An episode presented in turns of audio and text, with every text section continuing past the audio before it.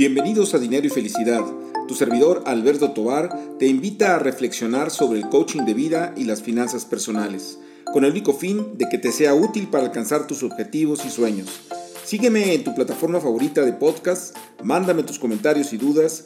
Me puedes encontrar en redes sociales con mi nombre Alberto Tobar Castro. Comenzamos. Hola amigos, pues eh, nuevamente en, este podcast de dinero y felicidad. Y en esta ocasión quisiera abordar pues un tema que creo que es muy importante, que es el tema de la elección de las tarjetas de crédito. ¿Cuáles serían, vamos a decir, los elementos que deberíamos de considerar para elegir la mejor tarjeta de crédito para nosotros?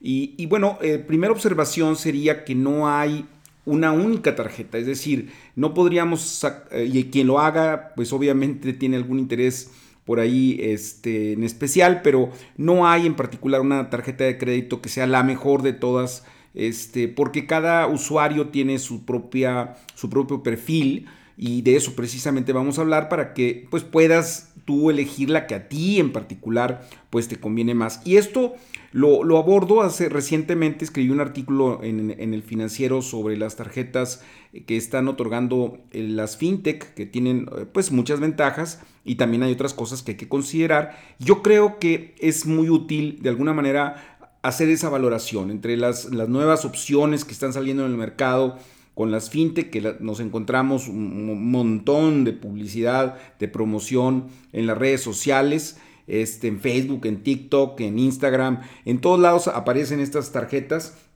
Y claro que llaman mucho la atención porque destacan, por supuesto, pues las ventajas. Pero vamos, vamos a ir eh, hablando de cada uno de estos elementos que finalmente se va a convertir, vamos a decir, como en un checklist, en una lista que yo les recomiendo mucho que puedan por ahí luego anotar cuáles son esos elementos y que pues vayan ustedes palomeando cuáles son los que tienen las opciones que, las cuales tienen ustedes acceso. Eh, un primer punto es el tema de la anualidad. Es decir, hay tarjetas que cobran, no sé, 3 mil o 5 mil pesos de anualidad, dependiendo de los servicios que presta, este, hasta tarjetas que no tienen ningún costo eh, de pago anual. Inclusive hay bancos tradicionales que, no cobran tasas ah, anuales, que son bancos pequeños que están tratando de buscar clientes y que pues ah, tienen de alguna manera esa facilidad.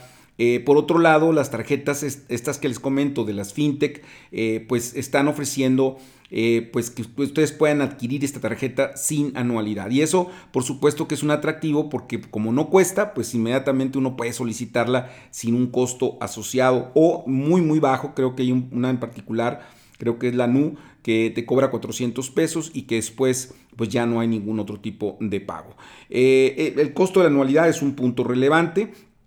Claro, la anualidad también te va a dar pues eh, un poco el margen de los servicios, es decir, por ejemplo, estas tarjetas que cobran mucha anualidad, muy probablemente tengas acceso a salas VIP, por ejemplo, en aeropuertos, si viajas mucho, pues esa podría ser una ventaja de, esta, de estas tarjetas, o sea, habría que valorarlo en función también de tu perfil.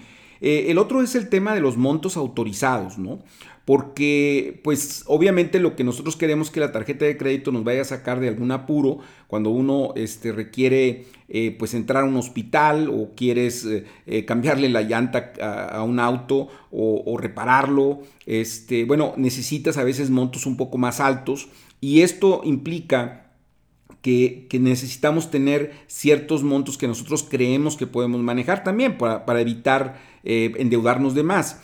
Pero en este caso, por ejemplo, estas tarjetas, precisamente las fintech, tienen eh, montos autorizados de inicio, de arranque muy bajos y dependiendo del perfil te pueden dar un poco más, pero luego se supone que en la medida en que tú las vas usando, te podrían ir elevando los montos eh, de autorizados de crédito, ¿no? Pero de entrada pues es muy poquito, pero bueno, para una primera aproximación a las tarjetas, para quien no tiene acceso porque está en el buró de crédito o porque es su primera experiencia bancaria, bueno, pues las tarjetas estas pueden ser eh, este, digitales, pueden ser una opción porque son prácticamente sin costo y, tienen montos autorizados pequeños. El, el, otro punto fundamental y relevante es el tema del costo del crédito. Es decir, si ustedes se piensan endeudar con las tarjetas, más allá de la anualidad o no anualidad, por supuesto que tienen que vigilar cuánto está costando. Y ahí sí tienen que verificar que la tarjeta que le están ofreciendo eh, pues tiene un interés de mercado, ¿no? Una tasa de interés de mercado. Porque yo he visto opciones ahí de, costo anual total, donde el costo anual total suma no solamente los intereses, sino también todos los costos asociados al, al trámite del crédito.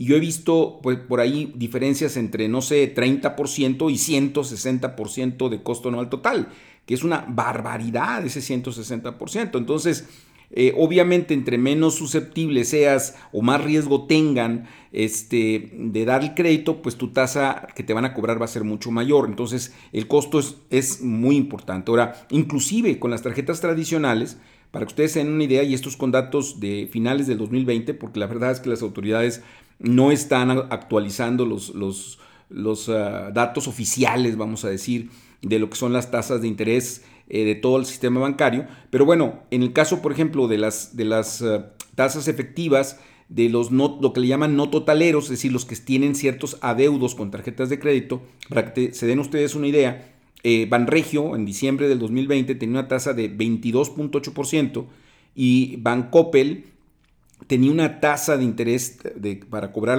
a, las por medio de las tarjetas de 58.1%. O sea, estamos hablando de casi tres veces más de, un banco a otro. Entonces, no lo tomemos a la, a, la, sencilla, ¿no? O sea, yo creo que sí es importante averiguar si nos vamos a endeudar con tarjetas, cuáles son las tarjetas que tenemos nosotros, eh, pues, posibilidad de, de adquirir que nos den el crédito más barato. El otro tema pues son las comisiones, comisiones por, por ejemplo, por eh, efectivo, por usar eh, eh, este, cajeros automáticos. Y ahí también en el tema de las comisiones y de los cajeros tiene que ver mucho el servicio, la atención y el número de sucursales. O sea, por ejemplo, si tenemos un banco que tiene muy poquitas sucursales, que es chiquito, pues es muy probable que tenga más facilidades porque es la forma de convencer al, al cliente de que se vayan con ellos, ¿no? Eh, bancos grandes como podrían ser eh, eh, Banamex, Bancomer, Banorte, pues sí, van a tener muchas sucursales y por supuesto que van a tener, pues no sé, costos anuales mayores, este, comisiones mayores, porque estás usando un servicio mucho, mucho más amplio. Y, y, de una u otra manera, pues el uso de las sucursales, ¿no? Porque estoy seguro que a ustedes les ha pasado que llega uno a una sucursal este, y tortuoso el servicio, verdaderamente tortuoso. O en el caso también de los sistemas telefónicos de los bancos que eh, te puede pasar uno media mañana tratando de arreglar un asunto de un cobro, por ejemplo, indebido de tarjeta de crédito y al final del día este, no arreglarlo porque eh, tienen muy mal servicio telefónico. Entonces esas cosas son las que yo creo que también vale la pena pues observar, ¿no? Si en su momento eh, se tienen, por ejemplo, saldos eh, o se está consumiendo mucho con tarjeta de crédito y son totaleros y son buenos clientes, eh, pues igual hay algunas tarjetas, vamos a llamarles VIP, que son las que ya traen el tema de que si son tarjetas Platinum o Black o tarjetas que dan servicios muy especiales porque por ejemplo uno puede hablar a líneas telefónicas exclusivas y que les dan un servicio preferencial, rápido, ágil entonces, por eso insisto que la tarjeta de crédito va a depender de la persona. Si es una persona que apenas está empezando a tener tarjetas y, no le conviene todavía manejar montos altos porque va a aprender todavía a administrarse con ellas, bueno, pues a lo mejor estas tarjetas digitales pueden ser eh, una buena opción para ellos y luego ir, ir viendo la posibilidad de entrar pues ya al sistema bancario tradicional. Y bueno, obviamente también el servicio que se está prestando en términos digitales. Eh, hoy todos queremos eh, eh, pues tener esa facilidad de manejarlo todo con el celular. olvidarnos de, asistir a una sucursal bancaria. Entonces ahí también hay grandes diferencias, grandes diferencias en el desarrollo de las aplicaciones de los, de los bancos. Y, y, esto podría ser también un disuasivo o un atractivo para entrar a una determinada tarjeta de crédito. Y, bueno, y finalmente está lo que se le llama el cashback, es decir, hay tarjetas de crédito que tienen un regreso eh, en la medida en que uno lo use, ¿no? Entonces, muchas veces están ligadas, por ejemplo, a un supermercado o a una línea, a una línea aérea, y eso permite que si uno consume precisamente de ese, de ese supermercado, de esa línea aérea, este, pues vamos a tener cierto regreso de, efectivo, ¿sí? Que puede ser visto en puntos o en dinero o, en, regalos, eh, que son precisamente las cosas que van diferenciando de tarjeta a, tarjeta, ¿no? Para ponerles un ejemplo, por ejemplo, ahorita de lo que yo recuerdo, este Bancomer, por ejemplo, tiene puntos, los puntos están pagados en efectivos y contra la propia tarjeta, este, mientras que, por ejemplo, eh, Banorte tiene un sistema de, de recompensas que se traduce en monederos electrónicos y en, premios específicos. Entonces, bueno, todo eso va haciendo la diferencia de la experiencia con la tarjeta de crédito. Eh, eh, en este mismo espacio y en lo que he escrito en el financiero, eh, pues he dejado muy claro que la tarjeta de crédito es una, una, herramienta muy útil para las finanzas personales, sobre todo si nosotros la usamos para hacer transacciones solamente y que paguemos nuestro saldo eh, a la, fecha de corte, el saldo completo. entonces tenemos un financiamiento gratuito con todas las ventajas que tiene el, no llevar dinero en la bolsa, pagar imprevistos, eh, qué sé yo, ¿no? Muchas cosas, ¿no? Eh, por eso es importante tomar en cuenta las diferencias. No es lo mismo alguien que es cliente totalero, que está pagando todo su saldo, a alguien que se está endeudando y que está dejando remanentes de crédito que se van acumulando mes con mes. Entonces tengamos mucho cuidado, tampoco no lo agarremos por, lo, por la fácil. Los bancos están en un esquema de promoción, tanto fintechs como tradicionales de promoción de tarjetas.